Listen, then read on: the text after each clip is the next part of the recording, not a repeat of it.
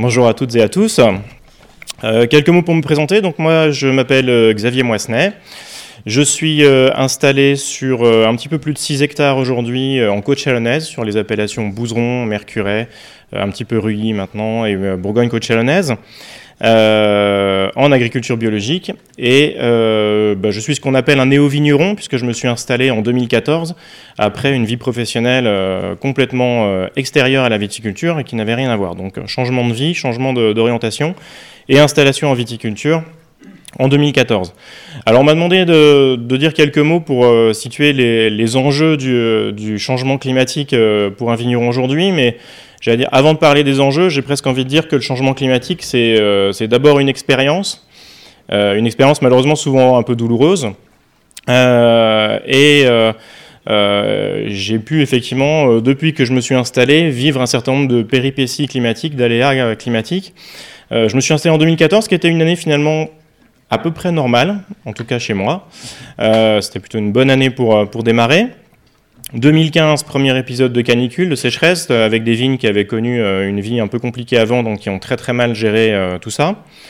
2016, une année de très fort gel en début de campagne, et puis après une pression maladie très importante. Alors après le gel de 2016, j'étais serein parce qu'il y a des anciens qui m'ont dit c'était un gel historique, on voit ça une fois par génération. Donc, je me suis dit, je suis tranquille, je laisse la, la place suivante à mes enfants. pas de chance, 2017 est arrivé avec un nouvel épisode de gel moins important, moins impactant en termes de surface euh, sur mon domaine, mais euh, malgré tout assez impactant en termes de, volume de récolte. Et puis des vignes qui ont gelé pour la deuxième année de suite, donc un impact aussi après sur le, travail, la taille, etc. Reformer des pieds euh, quelque chose d'assez complexe. 2018, année de canicule, de sécheresse, mais avec malgré tout des épisodes orageux très violents. J'ai souvenir d'un orage où on s'est pris 70 mm en un quart d'heure, quelque chose d'assez impressionnant. 2019, Gel, à nouveau. Décidément, les anciens euh, n'ont pas forcément la, doivent revoir un peu leur curseur. Euh, beaucoup de coulures également, parce qu'un petit coup de froid juste au mauvais moment sur la fleur, et puis après sécheresse, canicule, et euh, donc une récolte toute petite en volume. 2020, à nouveau chaleur, sécheresse. 2021, la totale, gel, grêle, deux fois à Bouzeron quand même, euh, et puis euh, de la pluie tout le temps, tout le temps, euh, quelque chose d'assez impressionnant. 2022, pas de gel, mais ça s'est joué à vraiment pas grand chose, très honnêtement. Je pense que certaines parcelles, on était à quelques jours de, prendre, un coup. Peut-être que le fait d'avoir déjà modifié certaines pratiques, notamment à la taille, ont pu jouer un rôle. mais à nouveau des épisodes très chauds, très secs, euh, et peut-être une leçon à tirer de 2022, c'est que la vigne peut-être a une certaine capacité à s'adapter, puisque le peu de pluie qu'on a eu en 22, euh, elle en a tiré profit, et on a eu euh, fort heureusement une récolte, en tout cas sur mon secteur, vraiment, vraiment superbe en, volume et, en qualité. 2023, alors j'ai pas de boule de cristal, je ne sais pas encore ce que sera le millésime 2023. Je sais déjà qu'on sort d'une période, on arrive presque mi-mars, on sort d'une période de deux mois quasiment sans pluie. Là, on a pris 5 mm en deux jours. c'est presque la fête, mais euh, on, part de très très loin en termes de déficit hydrique. Donc euh, déjà une fin, un début de campagne qui s'annonce euh, avec beaucoup de questionnements. Donc j'aborde mon dixième millésime.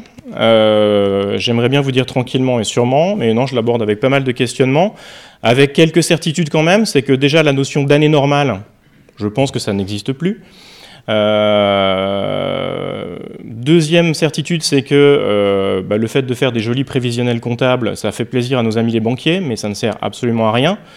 Euh, et la question qui est derrière cette notion de changement climatique et d'adaptation en toile de fond, c'est évidemment celle de la pérennité économique du système viticole dans nos régions, mais à ma petite échelle de mon exploitation, puisque euh, vous avez beau être le meilleur vigneron du monde, ce que je ne prétends pas être loin de là, hein, euh, mais si vous n'avez pas de raisin à vinifier, bah, vous ne gagnez pas votre vie, tout simplement. Euh, et on sait qu'en plus, les années compliquées, c'est celles où on a souvent les coûts de production les plus élevés. et donc, petite récolte et coûts de production élevés, ça, ça, rend les choses quand même très, très compliquées. Euh, si on a un domaine avec un peu d'historique et qu'on a la chance d'avoir un peu de stock, on peut lisser les aléas. Moi, j'ai pas cette chance. J'ai un domaine qui n'a pas d'historique, euh, qui a 10 ans à peine et qui, sur les 10 dernières années, n'a jamais réussi à constituer de stock me permettant de jouer l'effet tampon des aléas climatiques. Donc, je jongle un petit peu tous les ans, je croise les doigts, je serre les dents, je, voilà. Euh, et j'essaie d'en dégager des axes de travail parce que j'aime pas subir les choses non plus. Euh, deux axes de travail qui sont dégagés dans mon, dans mon esprit. Le premier axe, c'est essayer de s'adapter au changement climatique, puisque de toute façon, euh, il est là, c'est une réalité. Je pense qu'aujourd'hui, il y aura, j'espère, personne dans cet amphithéâtre qui contestera cette réalité. Participer à des expérimentations, notamment avec BioBourgogne et avec d'autres structures, pourquoi pas, on en parlera tout à l'heure. Euh, essayer à ma petite échelle bah, de faire un travail de veille technique, de lire beaucoup, d'échanger avec des étudiants, avec des, chercheurs. Euh, on a la chance d'avoir beaucoup d'outils à notre disposition et faire des essais sur des modifications de système de taille, de travail du sol, etc. Travailler sur le matériel végétal. J'ai la chance de travailler beaucoup le cépage aligoté, qui est un cépage un peu plus tardif peut-être que, que, le chardonnay et le pinot noir, donc qui tire peut-être un peu mieux son épingle du jeu aussi dans un contexte de réchauffement.